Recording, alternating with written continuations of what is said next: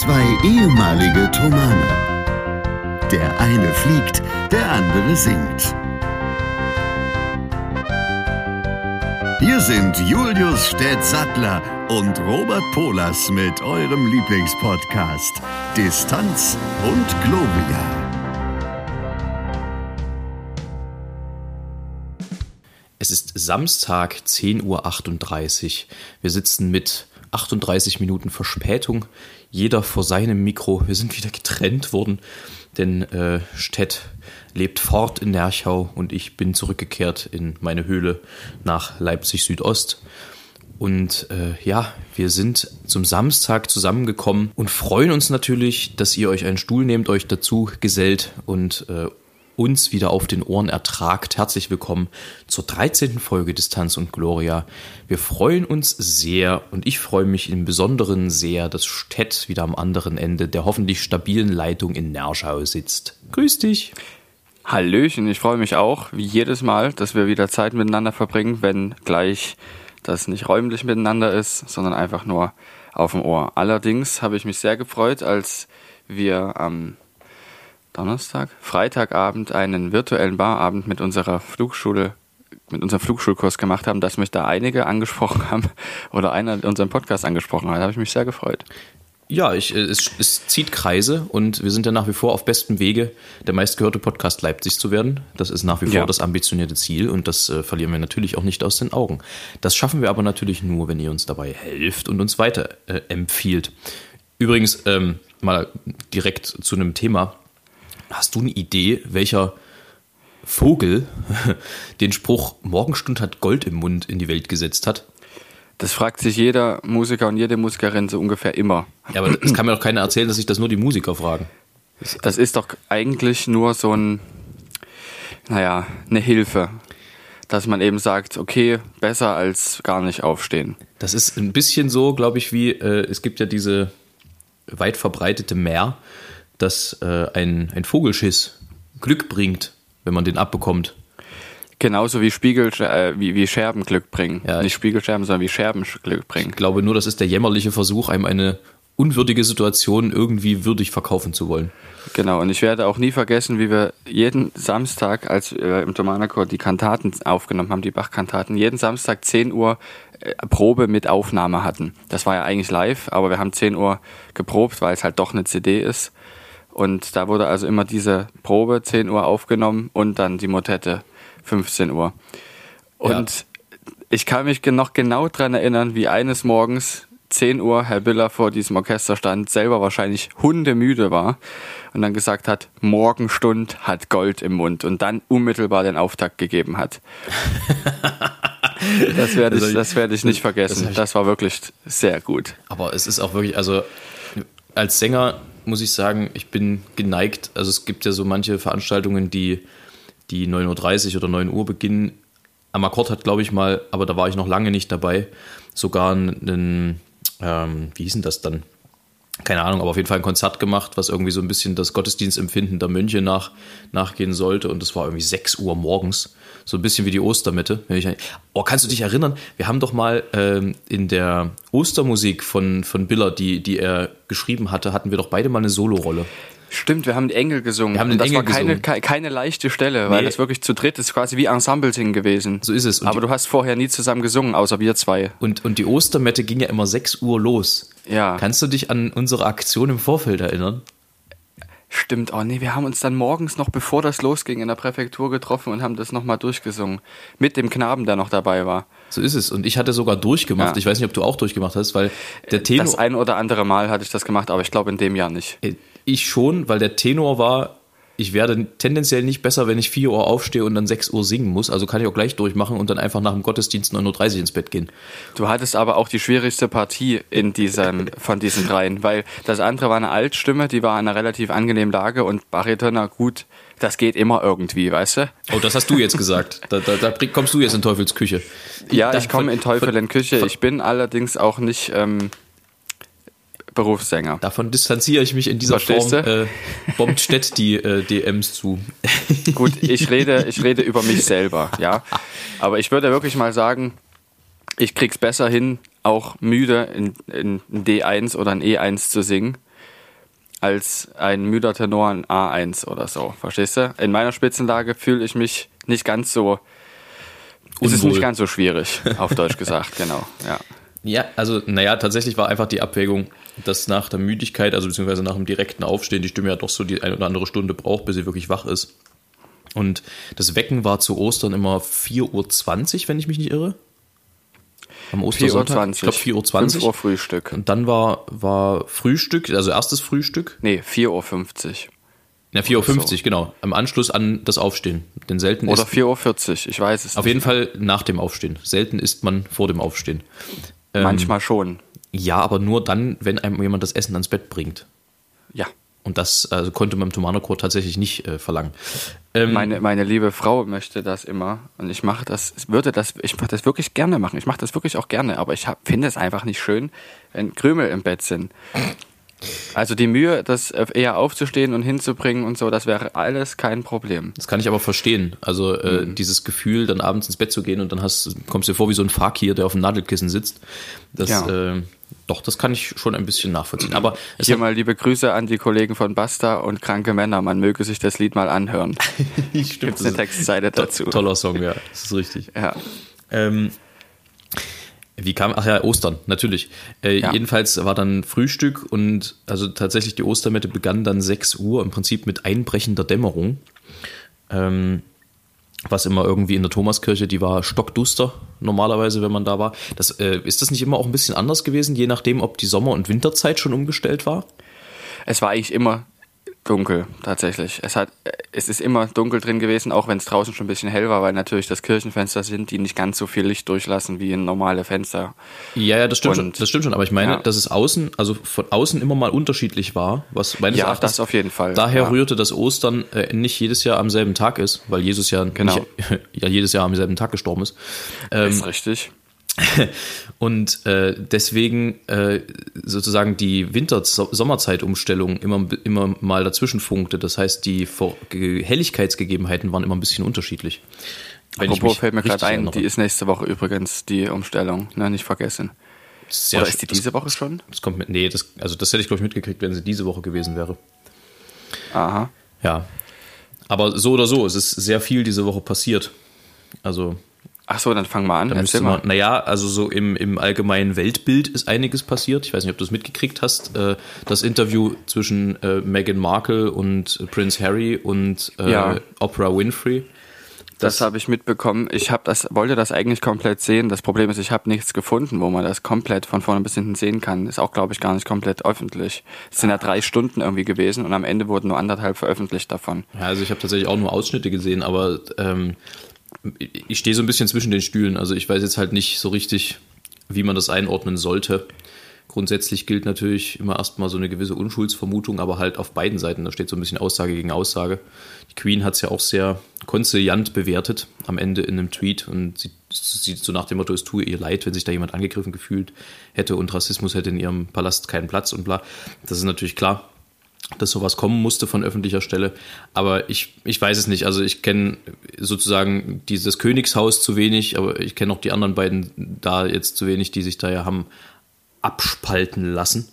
Ähm, keine Ahnung, was, wie das zu bewerten ist. Es waren, also es wirkte auf jeden Fall ähm, schon ein bisschen inszeniert, das Interview, fand ich. Also auch diese, diese, dieser Anlass. Ähm, keine Ahnung. Aber das zu bewerten möge jeder, oder das zu, das bewerten möge jeder für sich selber tun. Aber Da- Das auf jeden Fall. ist Was auf auf jeden jeden Fall- Fall mit. Hm, ist auf jeden Fall spannend gewesen. Das glaube ich auch. Ich habe das, wie gesagt, nicht gesehen. Ich habe nur darüber gehört und auch ein bisschen was auch beim beim Podcast mal bei einem anderen Podcast gehört. Auch nachrichtenmäßig habe ich mich da ein bisschen informiert. An sich ist- muss man mit einbeziehen lassen, dass Megan auch Schauspielerin ist und sehr gut Dinge auch verkaufen kann, auch Überzeugungen.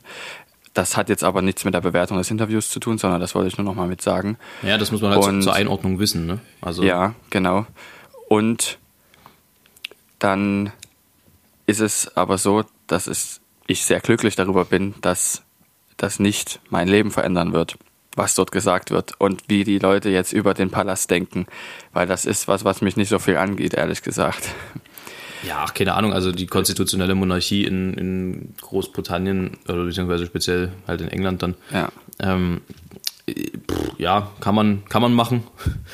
Muss man aber auch jetzt nicht unbedingt. Das Ich finde, es hat- Königshaus an sich hat ja auch nur, wenn ich das richtig verstanden habe, hauptsächlich repräsentative Wirkung. So ist es. Und also ich finde, das hat irgendwie auch was, so dieses, ja, hier kommt die Queen und erheben sie sich. Andererseits gibt es das bei uns für den Bundespräsidenten auch. Wenn der Bundespräsident reinkommt, dann erhebt sich auch alles. Der kriegt natürlich jetzt nicht annähernd einen ähnlichen Staatsakt, wenn er einreist wie die Queen, wenn sie irgendwo ankommt, aber ähm, trotzdem.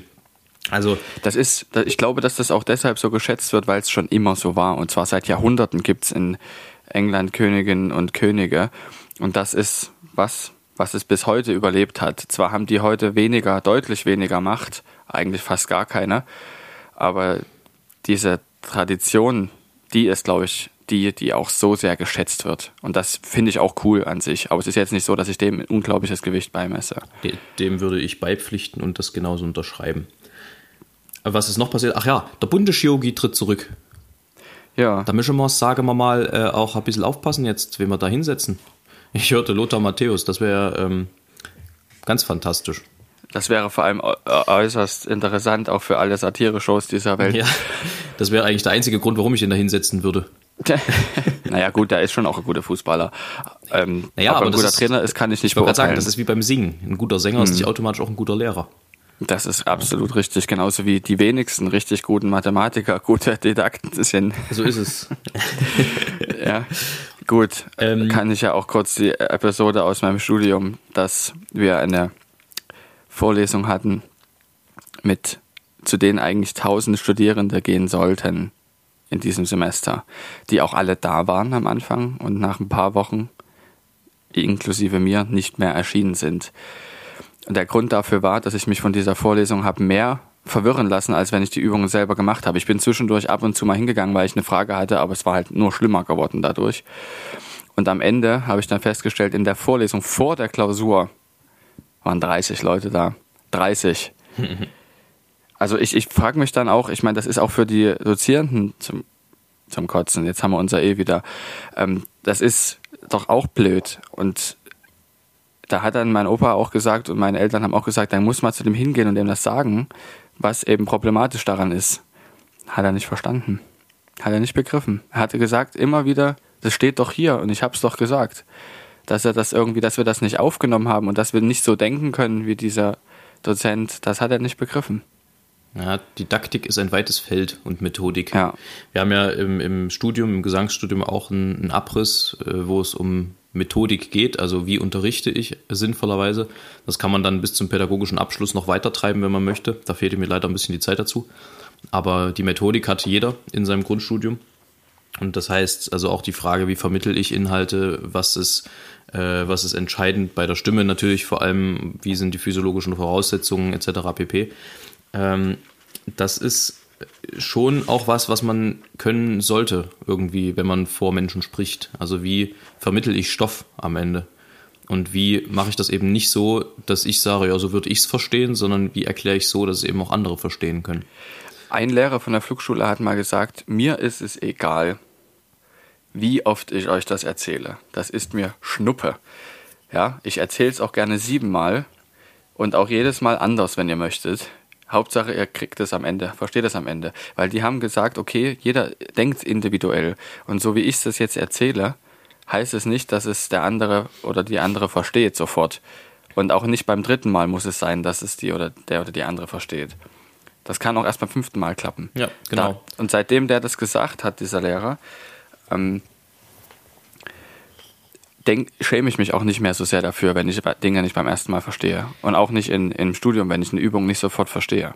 Naja, letztendlich, also Also ich ich, ich muss das erstmal lernen. da, da können wir jetzt sozusagen unserem Bildungsauftrag mal ein bisschen nachkommen.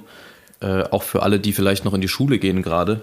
Ähm, in den seltensten Fällen liegt es daran, dass es äh, irgendwie Stoff ist, der nicht zu verstehen ist. In den seltensten Fällen liegt es daran, dass der Lehrer komplett unfähig ist. In den seltensten Fällen liegt es aber auch daran, dass ihr komplett dämlich seid. Es ist oftmals ein Zusammenspiel verschiedener Faktoren. Und äh, die Frage ist, wie kann man bestimmte Probleme beheben in dem, im Zusammenspiel dieser Faktoren, damit man dann halt doch irgendwie zusammenfindet. Und in der Schule ist es ja dann doch häufig so, dass man nicht mal eben irgendwie einen Fachwechsel oder, oder äh, einen, einen, einen, ähm, einen Lehrerwechsel vornehmen kann, selbst wenn man irgendwie mit einem Lehrer nicht klarkommt. Ähm, insofern steckt da den Kopf nicht in den Sand oder den Sand in den Kopf, hat man Fußballer gesagt.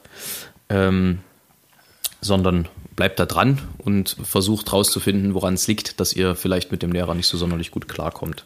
Auch aus eigener Und im Übrigen- Erfahrung. Genau, und das ist im Übrigen auch überhaupt, viele empfinden das ja als Schande, ich überhaupt nicht, ähm, wenn man Nachhilfe nimmt, weil das ist genau das, was ich gesagt habe. Das ist nochmal von einer anderen Person, das gesagt zu bekommen, denselben Stoff. Und auf eine andere Art und Weise, eben bloß mit mehr Zeit und deshalb eben individueller. Und das ist absolut richtig. Eigentlich müsste Schule so sein, wird aber nicht gemacht. Na gut, ist ein anderes Feld. Aber apropos Nachhilfe, Stett, äh, ja. als hätten wir es abgesprochen. Ne? ich muss ein bisschen äh, den, den Gang nach Cabanossi antreten, wie der Freund Was? der Wurst sagen würde. Eigentlich den Gang nach, Canossa. Canossa. Ähm, äh, aber bevor ich das tue, vielleicht kurz was eben im Sinne des Bildungsauftrags zum Gang nach Canossa. Man benutzt das ja immer so als geflügeltes Wort. Weißt du denn, was der war? Was der, also was der Gang nach Canossa war? Nein. Siehste, ich nämlich auch nicht und ich habe es nochmal nachgeschaut, damit wir jetzt hier sinnvoll etwas äh, verbreiten können. Also der Gang nach Canossa fand statt äh, um die Jahre 1076 bis 1077 und äh, es verhand, verhielt sich wie folgt. Heinrich IV. wurde infolge des Investiturstreits mit äh, Papst Gregor VII. exkommuniziert, also auf Deutsch, wurde rausgeschmissen aus der Kirche und äh, trat daraufhin den Gang nach Canossa an, wo sich der Papst zu der Zeit gerade aufhielt und soll angeblich drei Tage kniend um Einlass gebettelt haben, um wieder in die Kirche aufgenommen zu werden beim Papst. Das ist der Gang nach Canossa.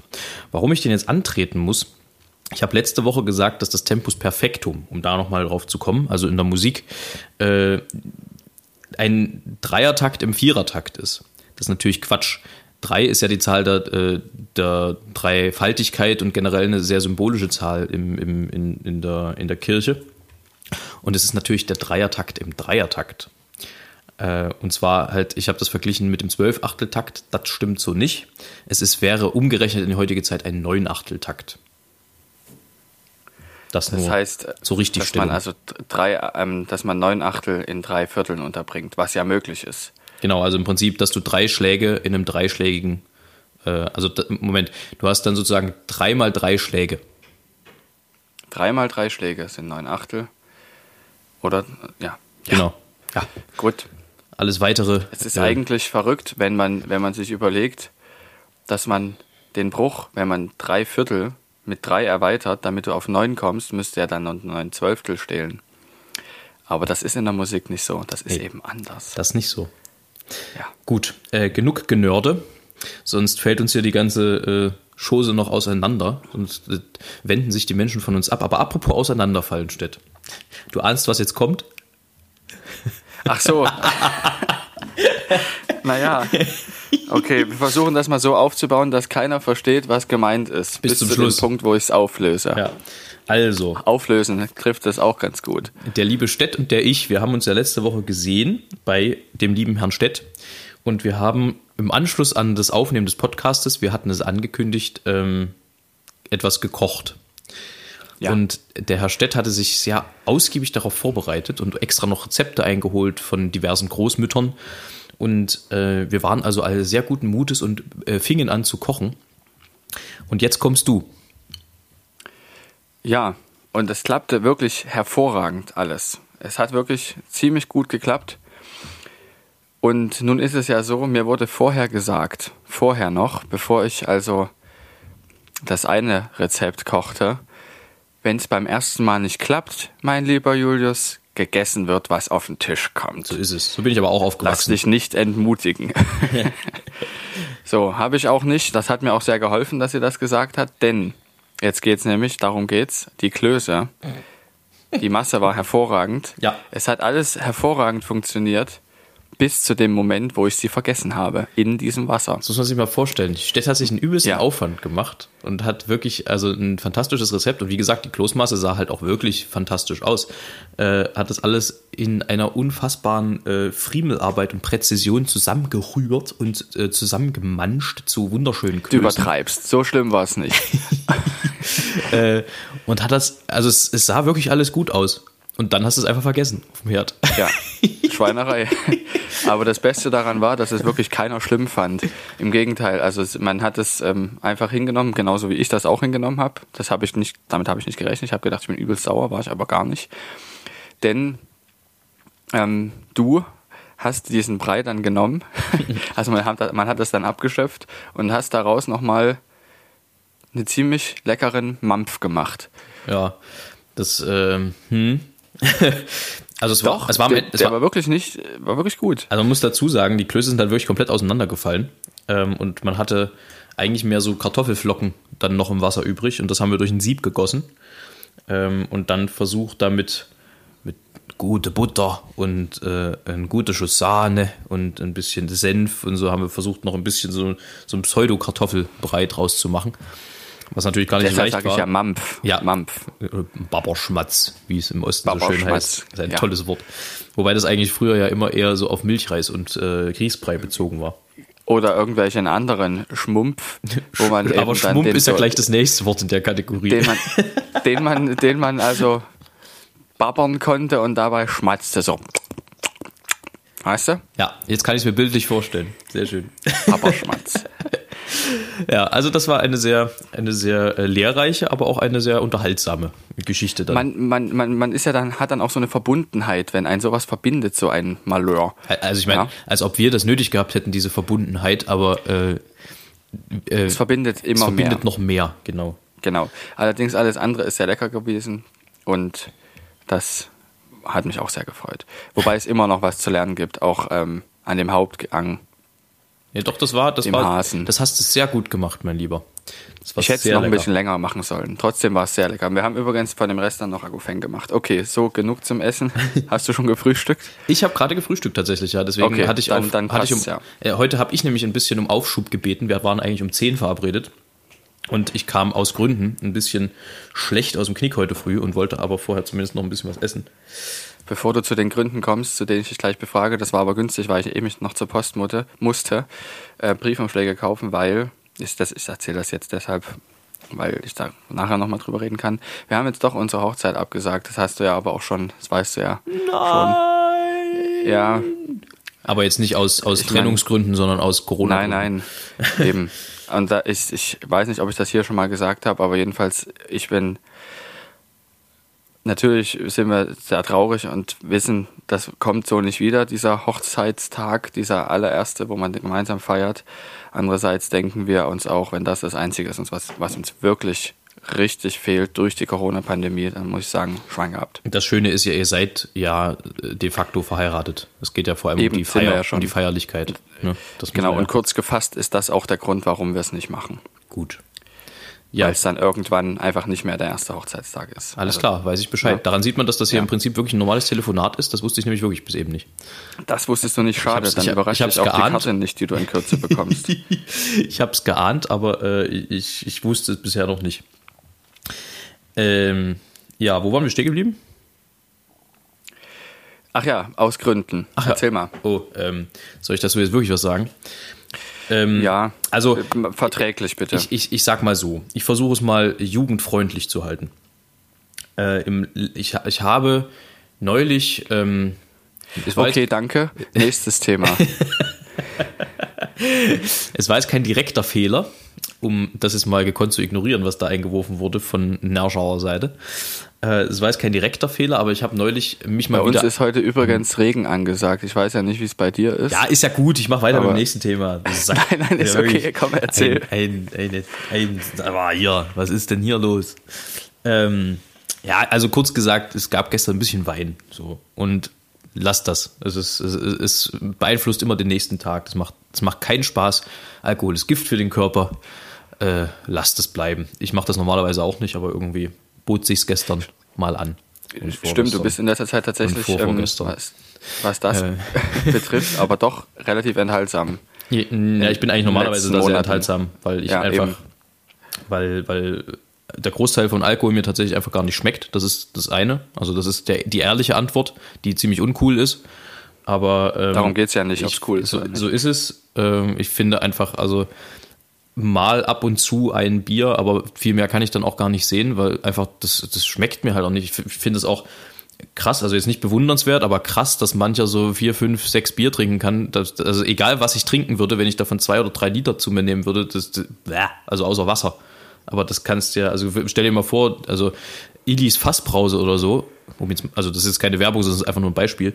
Das ist ja auch so, so Zeug, das, das trinkst du irgendwie ein Glas oder in deinem Fall eine Flasche, aber viel mehr geht dann halt auch nicht rein. Verstehe ich jetzt nicht. Also. ähm, ja, also Großteil vom Alkohol schmeckt mir halt einfach nicht. Tatsächlich bin ich jetzt beim Graben auf einen Wein gestoßen, den ich ganz gut finde, aber ähm, es beeinflusst halt auch das Singen massiv. Das ist, ähm, also manche Kollegen diskutieren das so ein bisschen weg, von wegen, ja, ach, das muss ja trotzdem gehen und äh, wenn du das merkst, dann bist du ja, keine Ahnung, so ein Weichei oder sowas. Und ich finde aber, also letztendlich ist Singen ja Leistungssport. Auch wenn sich das immer komisch anhört für jemanden, der mit Verlaub nicht weiß, wie man richtig singt. Ähm, aber es ist, äh, es beansprucht viele Muskelgruppen, nicht zuletzt auch sehr feine Muskelgruppen, die dementsprechend auch sehr empfindlich sind. Und da sind kleinste Einflüsse schon von Tag zu Tag unterschiedlich äh, und beeinflussen den Klang. Also wenn ich, wenn ich, also kein Tag ist wieder anderer als Sänger sozusagen. Du findest jeden Tag dein Instrument ein Stück weit neu äh, und musst es jeden Tag suchen und jeden Tag gucken, ob alle Räume, die du brauchst, alle Resonanzräume offen sind und so. Und ich habe immer das Gefühl, dass Alkohol bei mir da schon in kleinen Mengen reicht, um äh, Dinge zu verändern und sorgt dafür, dass ich mich nicht so wohl fühle beim Singen wie sonst. Das heißt jetzt nicht, dass ich automatisch nicht singen kann, das geht schon trotzdem, aber es ist einfach nicht so bequem. Weißt du, was ich meine? Ich verstehe, was du meinst, ja. Ähm, und, und ähm, kann mich dem auch nur anschließen. Und insofern habe ich irgendwann für mich die Entscheidung gefällt vor ein paar Jahren, wenn ich Konzert oder Probe habe, also sprich, wenn ich am nächsten Tag zu singen habe, dann trinke ich schon mal aus Prinzip nicht. Was halt im Prinzip heißt, dass ich das ganze Jahr nichts trinke, weil eine, Probe oder ein Konzert habe ich meistens jeden Tag. Ähm, und insofern bin ich halt sowieso nicht so das Alkoholkind. Dazu eben der Aspekt, dass es mir nicht so wahnsinnig gut schmeckt. Ähm, und jetzt habe ich halt mal den ein oder anderen Wein in den letzten Wochen äh, probiert und für phasenweise ganz nett befunden, aber es wird jetzt auch kein Dauerzustand werden. Habe ich heute früh wieder gemerkt, deswegen Finger weg vom Alkohol.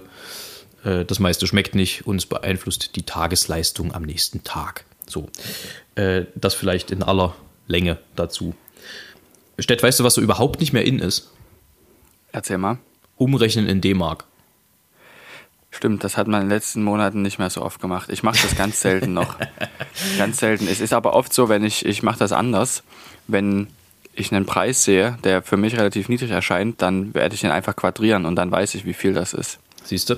Aber äh, wie war denn das? Wann wurde die D-Mark eingeführt? Äh, D-Mark sage ich schon. Wann wurde der Euro eingeführt? 2000, 2001, sowas in der Richtung? 2, soweit ich weiß. Oder, oder 2, ja, ja. Also auf jeden Fall haben wir das ja mitgekriegt. Ja. Also wir, genau. wir haben den ja auch aktiv und durchaus auch in einem gewissen Intelligenzbewusstsein erlebt, auch wenn wir noch relativ jung waren. Ähm, aber das war halt damals ultra präsent. Ne? Also so die ersten vier, fünf Jahre, so alles, keine Ahnung, gehst ins Kino, kostet sieben Euro, weißt das sind ja 14 Mark. Also so richtig, richtig regelmäßig halt auch, dass du in diesen, in diesen Margen gerechnet hast. Und äh, das, das begegnet mir eigentlich so gar nicht mehr. Ganz selten mal noch bei meinen Eltern oder bei meiner Oma. Aber so im Alltag hat man das früher auch, habe ich das Gefühl, öfter gehört. Das ist gut möglich. Also ich sehe hier gerade, dass der Euro in Deutschland tatsächlich am 1. Januar 2002 äh, eingeführt wurde. 2002, sehr gut. Okay. Ja, genau. Wieder was gelernt. Genau. Und was ich noch dazu sagen wollte zu dem, was du jetzt gerade gesagt hast, es war im Kindergarten hatten wir ja auch ein bisschen schon angefangen dem Kauf, äh, im Kaufmannsladen, ja, Kaufmann, okay. Na hier so ist auch so überholungsbedürftig kind, das Wort, aber Kindershop. in diesem, genau, genau. Ähm, Ging aber auch falsch irgendwie. Hat man gelernt, ja, auch schon ein bisschen mit Geld umzugehen. Ja. Und da haben wir auch Markt gelernt. Und dann sollten wir Euro sagen. Dann haben uns die Erzieherinnen und Erzieher gesagt, ab jetzt sagt ihr bitte Euro. Und wussten überhaupt nicht warum, weil Geld für uns noch nicht wirklich was Greifbares war in dem Alter so. Und viele von uns haben dann einfach Euro gesagt, weil sie nicht wussten, was es ist. Euro mit Doppel-L. O-L-L-R-O. Euro. Und das mache ich heute immer noch. Nicht, also nicht immer, aber mache ab und zu, wenn ich Lust drauf habe, sage ich immer 20 Euro. Euro. Keiner weiß warum. Ja, das, das ist, das. Also auch also so ein bisschen ähm, irgendwie lustig gewesen, das mal zu erleben. Ne? So eine Währungsreform oder so eine Währungsunion war es ja dann im Prinzip. Ob das jetzt das sinnvollste Vorgehen war, Vorgehen war im Sinne der Europäischen Union, ist dann wieder eine andere Frage, eine sehr philosophische, die den Rahmen jetzt hier zeitlich aber sowas von sprengen würde, wenn man das nachverfolgen Man beschäftige sich, man beschäftige sich einmal mit dem mit der einen Rede von Gregor Gysi. Oh ja, die ist glaube ich 1996, kann das sein? Im Bundestag. Genau. Richtig. Ähm, die ist sehr gut. Die Zur gibt's bei, Einführung bei YouTube. des Euro. Zur Einführung des Euro, ja. Ja, sehr, sehr gute Rede. Und der hat äh, im Prinzip sehr ähm, Vieles vorausgesehen, Ja. so wie es dann tatsächlich gekommen ist. Danke, Ja. mir kam jetzt gerade das richtige Wort nicht in den Sinn. Ähm, Stett, ich habe ein paar Fragen für dich. Ja, dann gönnen wir mal. Also wir sind noch nicht Drei bei, Dinge nehme nee, ich an, wir oder? sind noch nicht bei drei Dinge. Das läuft Ach heute so. extra unter, unter eigener Flagge. Ähm, Okay. Aber mir, mir sind so ein paar Dinge äh, so eingefallen über die Woche, die ich dich gerne mal fragen wollen würde. Das eine so grundsätzlich. Ist, ja, so grundsätzlich. Das eine ist, wie ist denn so der Ablauf, wenn du einen Langstreckenflug hattest, dann als Pilot danach? Also ich meine, man, man weiß ja, Piloten beenden dann den Flug und im Prinzip der normale Mensch weiß dann nicht so richtig, wie es weitergeht. Also ich gehe davon aus, ihr fahrt dann in irgendein Hotel, was vermutlich irgendwie mit der Airline zusammenarbeitet, aber wie ist denn so der zeitliche Ablauf grundsätzlich nach Langstreckenflügen? Schmecken lassen. Danke. Also das kann ich gar nicht so genau beantworten, weil ich selbst noch nicht in äh, selber noch nicht als Crew Langstrecke geflogen bin, sondern nur als Fluggast. Wir haben darüber schon einiges gelernt. Was ich weiß, ist, dass es gesetzliche Ruhefristen gibt, Ruhezeiten, die man hinterher haben muss, und dass es auch äh, mit der Gewerkschaft ausgehandelte Ruhezeiten gibt, die nicht niedriger sein dürfen als die gesetzlichen. Also die Fluggesellschaft kann auch äh, längere Ruhezeiten festlegen. Das ist bei den deutschen Fluggesellschaften in der Regel so, dass die Ruhezeiten länger sind und bei vielen anderen auch. Und nach einem Langstreckenflug sind das mehr als 24 Stunden, in denen man Ruhe halten muss. Ich kann es jetzt gerade nicht genau sagen, die Zeiten sind mir aus dem Kopf gegangen. Und da ist es dann so, dass nachdem du den Flieger also ausgeschaltet hast, beziehungsweise so weit runtergefahren hast, dass die nächste Crew den übernehmen kann, weil die, der Flieger fliegt meistens zwei, drei Stunden später wieder weg, weil er muss ja äh, eigentlich die ganze Zeit in der Luft sein, nur dann bringt er Geld. Und danach gibt es in der Regel noch ein Debriefing, das gibt es eigentlich nach jedem Flugtag, beziehungsweise nach jedem Flug, je nachdem, wie der Flugplan das erlaubt, wo dann darüber gesprochen wird, was gut war, was nicht gut war, damit man auch damit abschließen kann und aus Fehlern lernen kann und auch aus Dingen, die gut waren, lernen kann. Vor allem ist es aber auch dafür da, dass wenn zwischendurch was passiert im Flug, dass man es erstmal abhaken kann, dass man sagt, das besprechen wir im Debriefing und reden dann später drüber. Und beim Langstreckenflug kann das ja auch mal passieren, wenn da 500 Leute in so einem Flugzeug sitzen, dass mal jemand nicht gut geht und dass er das auch nicht schafft bis zum Ende des Fluges. Das gibt es. Sehr, sehr selten, aber über sowas muss auch noch sehr lange im Debriefing gesprochen werden, weil das auch psychologische ähm, Dinge mit sich bringt. Da gibt's doch, Da muss man da, darüber reden, wie, ähm, wie haben das die verschiedenen Crewmitglieder aufgenommen und so. Da gibt es Ja, doch auch verschiedene? Entschuldige, der, äh, Zwischenfrage, da gibt es doch auch immer so verschiedene äh, Begriffe für, wenn sowas passiert, damit eben nicht das ganze Flugzeug sofort Bescheid weiß. Also ich weiß zum Beispiel, dass es, glaube ich, im, im Hotelfachjargon wird in dem Fall von der sogenannten kalten Abreise gesprochen. Hm. Ähm, und ich meine mal gehört zu haben, ich weiß nicht, ob das in Bezug auf Flugzeug oder noch irgendwas anderes war, dass es Hugo heißt. Hugo. Im Sinne von Human Gun. Oh, nee, das, das kenne ich tatsächlich nicht. Nee. Aber das kann auch in einem anderen Zusammenhang gewesen sein. Es ist, ähm, wie gesagt, solche Sachen, ich kenne das Wort, dafür nicht, können auftreten. Das habe ich aber auch nur aus Erzählung. Wie gesagt, ich bin ja selbst noch nicht als Crew in der Langstrecke unterwegs gewesen. Äh, das ist so das meiste, was ich darüber weiß. Und dann wird man eben mit einem Crewbus abgeholt und zum Hotel gefahren. Und aktuell ist es so, dass man dort auch zu bleiben hat. Und es gibt auch Länder, wo du das äh, Zimmer gar nicht verlassen darfst. Gar nicht. Nicht mal in die Lobby darfst du gehen. Ja, na klar. Dir wird alles gebracht. Im Moment Ähm, natürlich. Ja. ja. Und dann gibt es äh, zu, sagen wir mal, jetzt normalen Zeiten, die jetzt nicht unter Pandemiebedingungen sind, kannst du dann auch natürlich die Zeit nutzen, je nachdem, wie viel du hast, die Stadt, in der du bist, kennenzulernen. Ja. Allerdings ist erstmal oberstes Gebot zur Ruhe kommen, so gut es geht, damit du dann fit bist für den Rückflug. Verstehe. Und es gibt allerdings auch Routen, zum Beispiel, wo nur einmal die Woche hingeflogen wird. Und da hast du dann halt eine Woche Aufenthalt Ja. dort. Ah ja. interessant und spannend. Das kannst du ja dann nochmal berichten, wenn du dann selber Teil der ganzen Maschinerie bist. Auf jeden Fall. Das ist ja der Sinn auch von unserem Podcast, dass wir sowas dann auch ähm, berichten können später, dass ich dann sowas auch berichten kann, dass wir aus unserem Beruf berichten können. Genau. Ist ja im Moment, Ja, wenn er dann äh, mal stattfindet. Ist ja im Moment Typen wie drüben äh, ein bisschen schwierig. Ja, Aber genau. daran anschließend die Frage, äh, was machst du, also wenn du jetzt im Moment reist oder auf längeren Reisen bist, was machst du danach zuerst?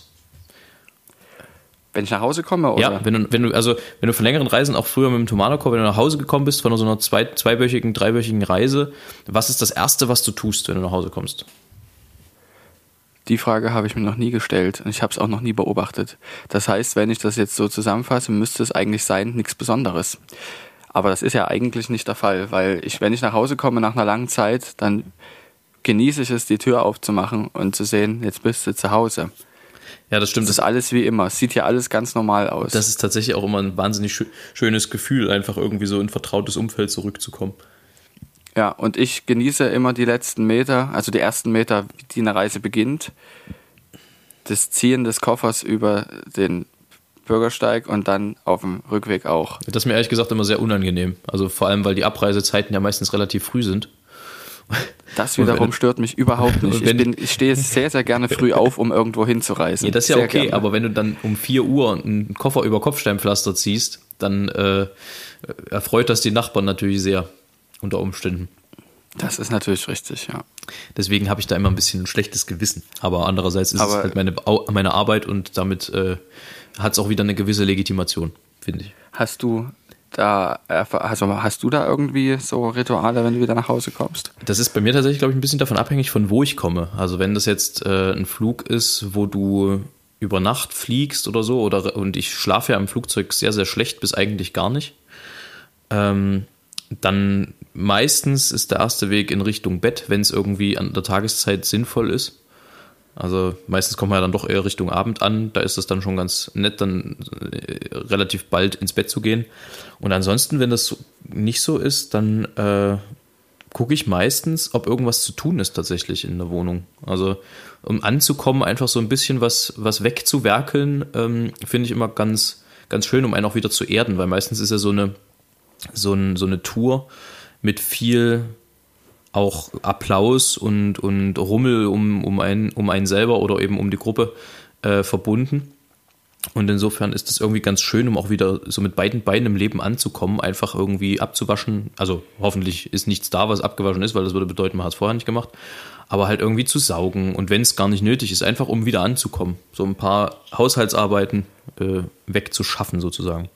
Das ist immer so ein bisschen das, Verstehe, ja. was ich, was ich ganz gerne mache, wenn ich wieder nach Hause komme. Ja, ansonsten, aber so besondere Sachen gibt es nicht. Aber es geht in einer Tour weiter. Ich habe nämlich die nächste Frage. Mir sind viele Fragen Ja. eingefallen diese Woche. Steff, wie stehst du zum Älterwerden? Ja, ich würde sagen, ich, ich, ich habe das nicht so gerne, aber von, von Mal zu Mal mache ich das auch. Also das ist, kann ja jeder selber für sich entscheiden, wie er es damit hält. Aber grundsätzlich ist es schon so, dass ich mich darum dann auch nicht reisen kann. Man wird ja auch gesellschaftlich ein Stück weit dazu gezwungen, das zu tun. Ja, der Druck von und außen deshalb möchte ich mich da auch gar nicht ausnehmen und beuge mich dem auch. Sehr schön, dann keine weiteren Fragen. Ähm, Stett, wir müssen Sangerhausen aufklären. Wir haben letzte Woche Sangerhausen wahnsinnig ange, angeteasert. Wir müssen dazu was sagen, glaube ich. Ohne meinen Anwalt oder ohne meine Anwältin sage ich darüber nichts. Ich kann ja mal versuchen, Gut. es so diplomatisch und verschwurbelt äh, politisch äh, zu formulieren, wie ich es irgendwie hinbekomme, wenn das in Keinesfalls. Wir, wir sollten es sagen, wie es war. Wir sollten sagen, wie es war. das Beste. Naja, Ja, also es ist so, dass ähm, manchmal, ma- ich, ich versuche es mal so zu erzählen, dass es jeder, der auch nichts mit Musik am Hut hat, versteht. Wenn man a Ja. cappella singt, das heißt ohne Instrumente um einen herum, dann passiert es manchmal, dass aufgrund von muskulärer Erschöpfung oder von nicht ganz präzisem Singen, was jetzt nicht heißt, dass man das sofort hört, aber manchmal sind die, die Intervalle, also die Abstände zwischen den Tönen nicht ganz sauber getroffen. Das sorgt im on the long run so ein bisschen dafür, dass der Chor möglicherweise nicht mehr auf der Tonhöhe ist, auf der er angefangen hat. Das kann sowohl nach oben gehen in der, in der Intonation als auch nach unten. So. Und normalerweise ist das kein wahnsinnig großes Problem. Ähm, denn normalerweise äh, passiert es mal um einen Halbton oder so, das ist jetzt nicht wahnsinnig viel. In Sangerhausen begab es sich, dass wir die Motette Fürchte dich nicht von Johann Sebastian Bach sangen, der einst mit dem Thomanerchor. Ähm, und aus irgendeinem Grund wurde das Stück sehr viel zu hoch. Und das Kleine hat, Terz. äh, ja, das hast du jetzt gesagt. Das wollte, Ja. das wollte ich absichtlich eigentlich nicht sagen. Und das hat dazu geführt, dass am Ende, wenn es wieder den, sozusagen den, den Einsatz vom Anfang gibt, also das Stück fängt mit einem Basseinsatz an und dann kommt der Chor dazu. Und das Problem bei dem Thomanerchor ist, es gibt einige, die absolut hören und einige, die nicht absolut hören, die sozusagen relativ hören. Zu denen unter anderem auch Julius und ich zielen. Äh, wie sagt man? Zählen. Nicht zielen, Ja. zählen. Ähm, und das sorgt dafür, dass wenn solche intonatorischen Unschärfen in Bezug auf die Höhe des Stückes entstehen, es halt mitunter ein bisschen schwierig werden kann. Wie gesagt, bei einem Halbton lässt sich das ganz gut aus, äh, ausmachen, aber in dem Moment, wo das, ich sag mal, einen Ganzton überschreitet und eben zum Beispiel eine kleine Terz wird, also sprich drei Halbtöne, ähm, dann ist es für das Gefühl des relativ Hörenden schwierig, weil das kommt dann so langsam durcheinander. Und es begab sich also, dass der Einsatz gesungen wurde und der Chor in einem, also der Basseinsatz stimmte noch einigermaßen, aber der Chor, der danach kam, wirkte wie ein Cluster. Also sprich, äh, da waren Alles schief. ja, war alles, alles, alles schief, alles kreuz und quer. Ich werde auch den Blick von, von Biller war das damals nicht vergessen, der Nie. irritiert guckte, wie, wie, wie ich ihn noch nie irritiert habe äh, gucken sehen. unglaublich. Zehn Sekunden lang. Unwahrscheinlich. Und das eigentlich Faszinierende an der ganzen Chose war, also die kompletten letzten 10 Takte oder 20 Takte bis zur Schlussformate klangen wie Kraut und Durcheinander. Rüben, war völliges Wirklich, Durcheinander. Ganz schlimm. Und im Schlussakkord klärte sich das aber langsam in Richtung irgendeines Dur-Akkords. Man kann, glaube ich, im Nachhinein auch nicht mehr genau sagen, was das jetzt für Dur war, aber ähm, das war eine solch eigenartige Erfahrung und das hat auch immer dafür gesorgt, also ich weiß nicht, wie es dir ging, aber dass immer, wenn Fürchte dich nicht kam und man an die entsprechende Stelle kam, es hat immer für Beklemmungen gesorgt, weil man nicht wusste, äh, ist heute alles gut gegangen oder nicht, wird das wieder passieren. Ich hatte immer irgendwie ist- ein komisches Gefühl bei Fürchte dich nicht seitdem. Auf jeden Fall ist es ja auch eine schwere Stelle. Selbst wenn es normal ist, wenn es also alles gut läuft vorher, ist es eine sehr schwere Stelle, weil dieser Basston, den musst du treffen korrekt und darauf dann diesen gesamten Akkord, diesen gesamten Chorakkord zu treffen, ist überhaupt sowieso schwer. Ja. Und wenn es dann halt noch unsauber ist, ja, dann umso mehr. Jedenfalls war es so, dass Herr Biller, man kann es sagen, er hat es glaube ich auch mal öffentlich gesagt, deshalb kann ich es ja auch sagen, hat gesagt, dass er in diesen zehn Sekunden darüber nachgedacht hat, sein Amt niederzulegen. Ja, das war einfach, das war, also das ist auch so nie wieder passiert, glaube ich, in der, in dem Extrem. Doch, wir sind also Nee. nicht mit dem Chor. Nee, also mir nicht. aber Ich bei war un- nicht dabei, Aber nee. bei unserem ersten Firmado-Auftritt sind wir auch mal eine kleine Taz zu tief geworden, um das hier mal Aber wir sind Nähkästchen zu plaudern. genau, wir sind allerdings nicht ähm, dann in einem Cluster geendet. Nee, das stimmt. Also, das, Und man muss dazu sagen, dass zu der Zeit äh, zwei von fünf noch dispensiert, sprich im Stimmbruch waren. Und die anderen gerade erst wieder eingestellt. Die anderen drei. was hat dich eigentlich geritten, diese beiden mit dazu, also zu fragen, im Ensemble zu singen? Nee. Weil sie, die waren Dispis. Und du hast trotzdem gedacht, komm, egal. Naja, also ähm, das hing ja ein bisschen damit zusammen, dass wir viel Weißgeist machen wollten. Oder dass, so, dass stimmt, ja. ich da Bock Ja. drauf hatte. Und dafür brauchtest du jetzt wirklich stimmlich keine wahnsinnigen Tiere, ehrlich gesagt. Also das ist zwar alles irgendwie, also das ist halt alles irgendwie zu erschummeln, was da stimmlich verlangt wird. Und das kann theoretisch äh, ein Dispi bei schlauer, bei schlauem Stimmeinsatz auch. Und das habt ihr ja beide äh, gezeigt. Ja, und da geht es ja dann auch darum, nicht nur die Stimme schlau einzusetzen, sondern es geht um alles andere, was bei einem Weißgeiststück wichtig ist, nämlich ist das Rüberbringen. Und das konnte ähm, Oscar einfach sehr, sehr gut. Ja, und du ja auch. Ja, aber er viel besser. Das ist also eins. das- Er war derjenige, der dann auch später, als du nicht mehr bei Filmadur warst, so derjenige war, der das am besten konnte. Siehste? Mit seinem Bruder zusammen. Ähm, ja, längst vergangene Zeiten, Mensch. Ist auch schon wieder ewig her gefühlt. Ich habe äh, gestern eine Tierdokumentation gesehen, die ich auch jedem nur ans Herz legen kann. Die ist ja schön, ist jetzt nicht Ist das jetzt deine Empfehlung? Nee, ist es nicht, ähm, aber es ist trotzdem eine sehr, sehr gute Dokumentation. Und zwar äh, ist die leider nur zu sehen bei Apple Plus, glaube ich. Und äh, die heißt äh, The Earth at Night. Und äh, Es ist im Prinzip ein Filmteam, was losgezogen ist, allerdings mit fantastischen Kameras, die 140 mal lichtsensitiver sind als das menschliche Auge. Das sorgt dafür, viel. dass die nachtaktive Tiere gefilmt haben und das so hell schalten können, dass es wirklich aussieht wie Tag. Und es ist faszinierend, erstens zu sehen, was die Tiere halt so machen. Andererseits, was technisch heutzutage möglich ist. Das ist ganz großartig. Und ähm, es, also es ist mir ein bisschen unbegreiflich, wie es geht. Und es ist tatsächlich so, dass die immer mal äh, das Licht aufdrehen und wieder zudrehen, dass du halt siehst, es ist noch Nacht. Aber das sorgt dafür, dass du irgendwann völlig das Empfinden dafür verlierst, äh, filmen die jetzt am Tag oder in der Nacht. Das ist wirklich, äh, wirklich spannend, weil manche Tiere ja sowohl Tag als auch Nackt, na, Nacht aktiv sind. Habe ich das gerade wirklich gesagt? Hat er nicht gesagt. Hat er jetzt echt nicht Ja, gesagt. manche Tiere sind auch nackt aktiv, aber das ist was anderes. ähm, jedenfalls, die gestrige Folge behandelte zwei Tiere. Zum einen einen Bären, einen, einen äh, Braunbären oder einen Grizzly, ich weiß es nicht, auf jeden Fall einen Bären. Ähm, übrigens gesprochen die Dokumentation von Tom Hiddleston, fantastischer Schauspieler, britischer, unter anderem Loki gespielt in den, im Marvel Universe.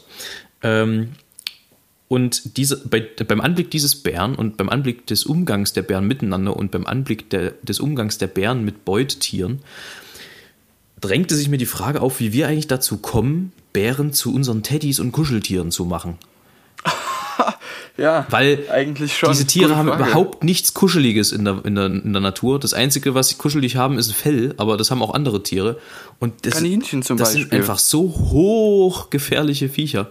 Also an denen ist überhaupt nichts kuschelig und niedlich eigentlich. Das sind Eigentlich ja. Übelste Kampfmaschinen. Der, der dicke Bär ist einfach 250 Kilogramm schwer gewesen. Den legst du dir halt auch einfach nicht ins Bett neben dich. Äh, also das, das, da bin ich echt an, ins Grübeln gekommen, wo das herkommt, dass wir Teddys so assoziieren mit Kuscheltieren. Das, also Gute Frage. muss ich nochmal bei Steif nachfragen, wie die da drauf gekommen sind.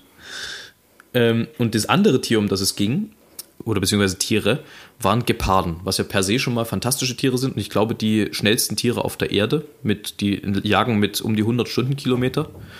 Das ist echt krank. Und- Vor allem, wenn man sich überlegt, damit fahren wir über die Landstraße mit der Geschwindigkeit. Na, und vor allem, wenn du überlegst, schnelle Menschen schaffen so 35, 40 km/h maximal. Also Die schon- schnellsten, ja. Ja, das ist schon wirklich krass.